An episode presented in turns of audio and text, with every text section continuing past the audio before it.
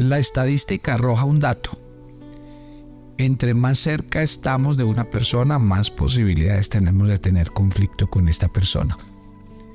Por esta razón es que muchas veces las grandes diferencias que vivimos las vivimos con nuestro cónyuge, nuestros hermanos, nuestros padres, nuestros seres más cercanos. Soy el pastor Carlos Ríos, bienvenidos. Este es el devocional Maná, una aventura diaria con Dios. Hablando de decisiones, yo creo que hay una decisión que tenemos que tomar en el día a día. Y es que independiente que vivamos muy cerca de nuestros seres queridos y tengamos toda clase de diferencias, malos entendidos y opiniones, ellos no pueden convertirse en un factor de odio, de amargura y resentimiento. Todo lo contrario.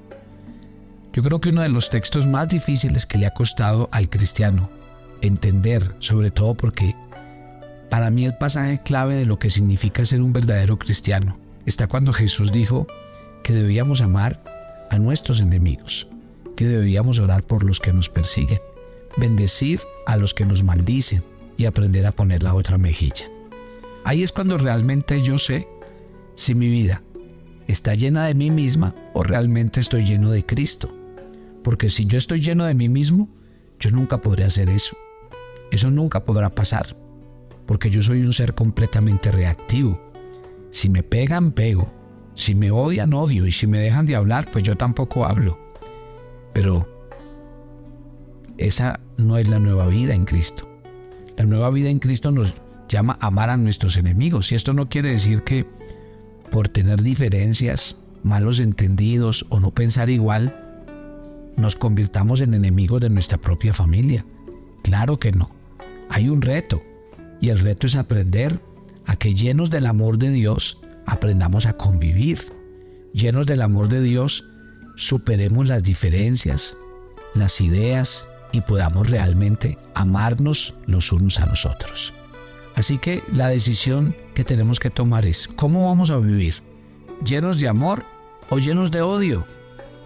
Hablemos un poquitico de esto porque la Biblia en en la primera carta del apóstol Juan, en el capítulo 3, del 11 al 18, el apóstol Juan repite la idea del amor por los hermanos varias veces en su primera carta. En este versículo 11 de primera de Juan 3 dice, porque este es el mensaje que habéis oído desde el principio, que nos amemos unos a otros. Juan hizo algunos contrastes ahí entre el odio y el amor. Por eso quiero que miren este pasaje. Ábranlo desde el 11 hasta el 18. Y vamos a mirar. En primer lugar, hablemos del odio. El odio es una característica del mundo, pero el amor es una característica de los hijos de Dios. Y mire lo que dice el, el versículo 12 de Primera de Juan 3. Aquí Juan usó el ejemplo de Caín, quien mató a su hermano Abel en Génesis capítulo 4. Juan escribió, no como Caín, que era del maligno, y mató a su hermano. ¿Y por qué causa lo mató? Porque sus obras eran malas y las de su hermano justas. Aquí Juan usa la historia de Caín y Abel para ilustrar el conflicto entre el mundo y los hijos de Dios, entre el mundo y la iglesia. ¿Por qué?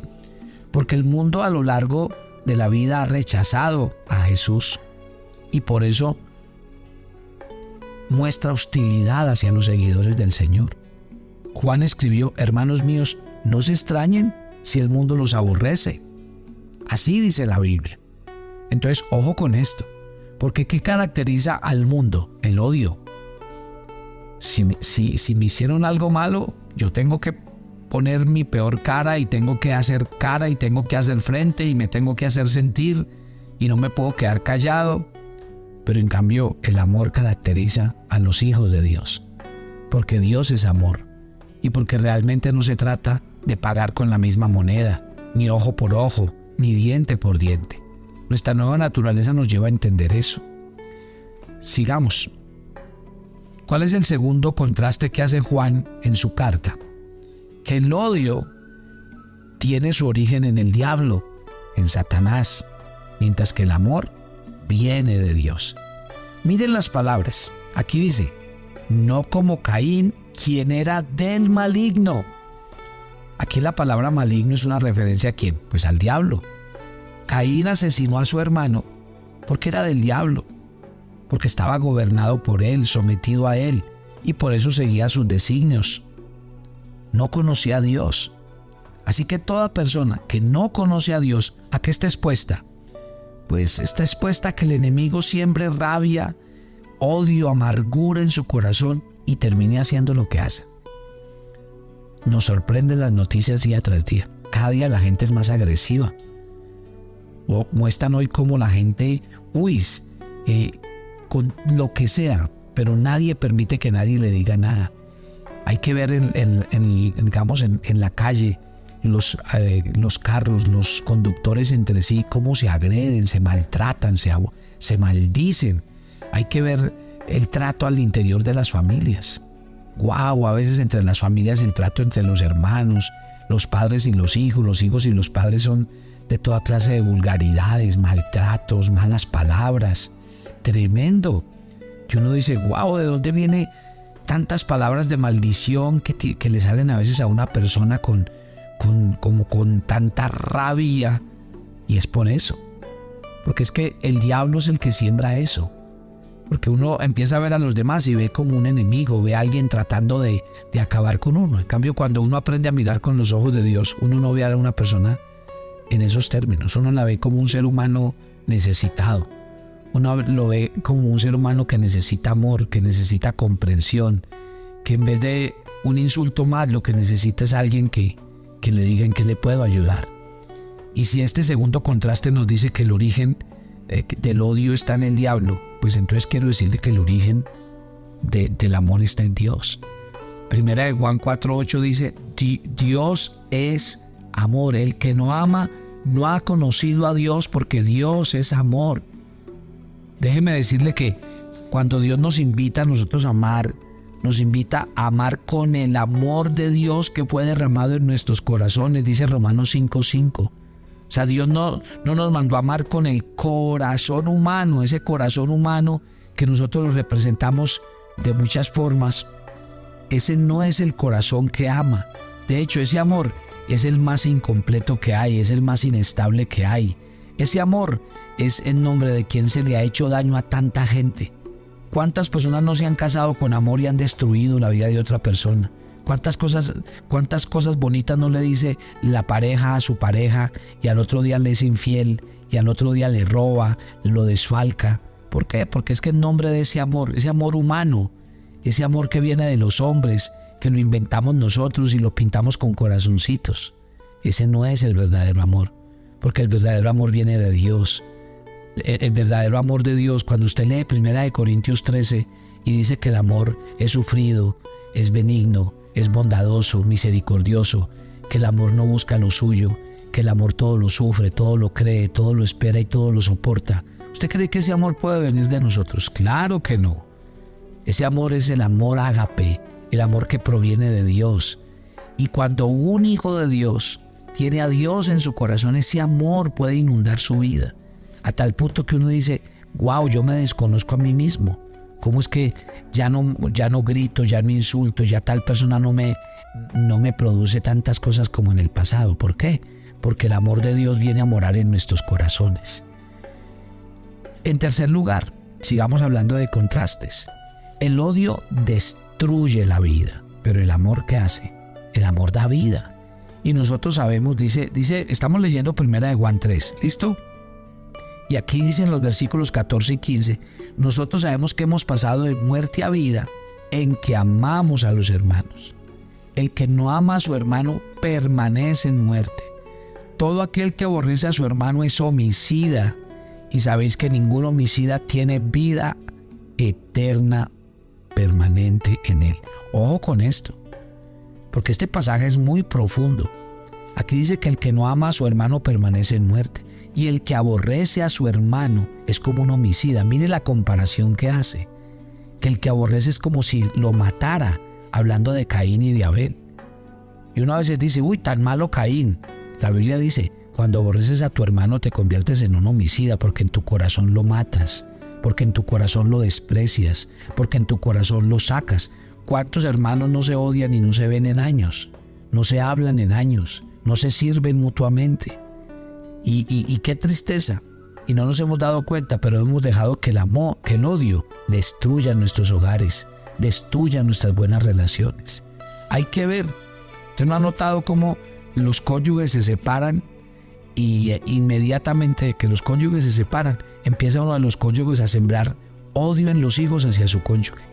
Su papá que es un desgraciado y, y su mamá que me hizo esto, sembrándole odio en el corazón a los hijos acerca de su padre, simplemente porque yo estoy en venganza con él.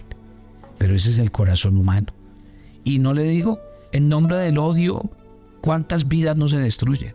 ¿Cuánta gente no está en la cárcel hoy pagando años de condenas porque en un momento de rabia disparó una pistola, eh, sacó un golpe y mató a una persona, atropelló a alguien con rabia o hizo algo que no quería hacer en el momento? Se están destruyendo vidas, familias, corazones y no podemos dejar que esto persista, mi querida familia. En cambio, el amor. ¿El amor qué hace? El amor edifica. El amor busca siempre lo mejor. El amor da vida. El ejemplo más grande de amor se encuentra en la muerte de Jesucristo en la cruz. Cristo derramó su sangre por nuestros pecados y como creyentes debemos imitar a Cristo Jesús. ¿Por qué? Porque Él nos enseñó el verdadero amor. Y ahí en el versículo 16 de esta primera de Juan dice que en esto es conocido el amor, que Él puso su vida por nosotros y nosotros debemos poner la vida por los hermanos. Entonces, ¿cuál es la conclusión a la que debemos llegar esta mañana? Y piénselo mientras oye este, este devocional porque es un año de decisiones.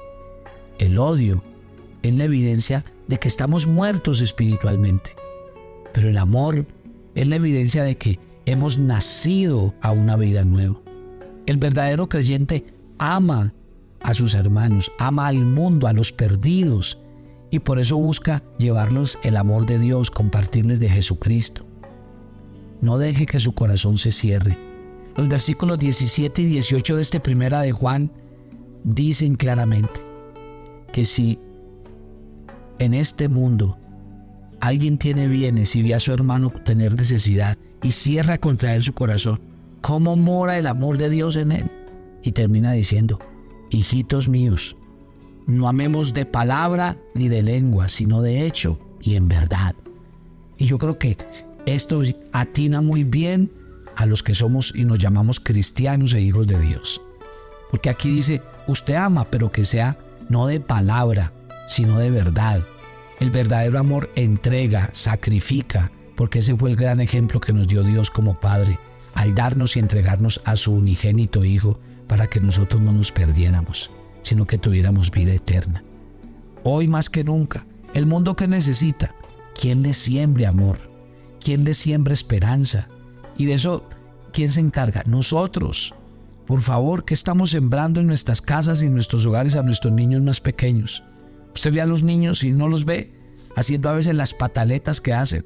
Usted no ve a los niños de hoy, gritan, insultan, vociferan. ¿Quién les enseñó? ¿De dónde aprendieron? Yo creo que esto realmente que nos está hablando el Espíritu Santo esta mañana es un tema para reflexionar, porque cuando nosotros decidimos odiar o perdonar, yo creo que eso está revelando realmente lo que hay en lo más profundo de nuestro corazón. Padre, muchas gracias por esta mañana. Gracias por el comenzar de este nuevo día. Y gracias porque el comenzar de este día nos hace un llamado de atención fuerte y contundente para nuestras vidas. ¿Cuál es? Entender que por el Espíritu Santo no podemos seguir dejando que el odio destruya. Porque el odio lo que revela es que no somos de Dios, es que no le pertenecemos a Él y es que Él no vive en nosotros. Porque si nosotros realmente somos hijos de Dios, la característica de Dios es que Dios es amor. La naturaleza de Dios es amar, entregar, perdonar, soportar. Y yo creo que ahí es donde nosotros tenemos que hacer la verdadera tarea demostrarle al mundo que somos cristianos. No hablándoles, sino siendo ejemplo. Mostrándoles el verdadero Dios que vive dentro de nuestras vidas y nuestros corazones. Es un Dios sanador, restaurador, que produce vida y esperanza en los corazones. Te entregamos este día. Llénanos de amor por los que están a nuestro alrededor. Saca el odio de nuestros corazones. Bendice nuestra vida, nuestra familia, nuestra salud, nuestro trabajo. Nos encomendamos a ti y pedimos tu bendición. En Cristo Jesús. Amén y amén. Quédese conmigo y le doy un anuncio. Esta noche estaremos en la ciudad de Armenia para todo el eje cafetero. Así que están cordialmente invitados para que vengan, compartan con nosotros. Estamos en una semana de ayuno donde Dios está haciendo milagros. Y recuerden, este domingo es la fiesta de las primicias. Separe desde ya su primicia Señor, una ofrenda especial que va a ser para el ministerio y para que sigamos haciendo y extendiendo la obra. Estamos, nos encontramos mañana. Bendiciones para todos.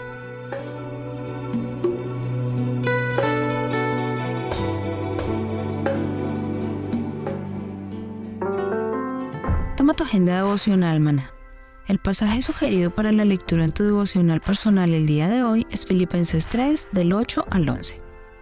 Es un gran privilegio y una inmensa bendición conocer a Cristo y tener una relación con Él.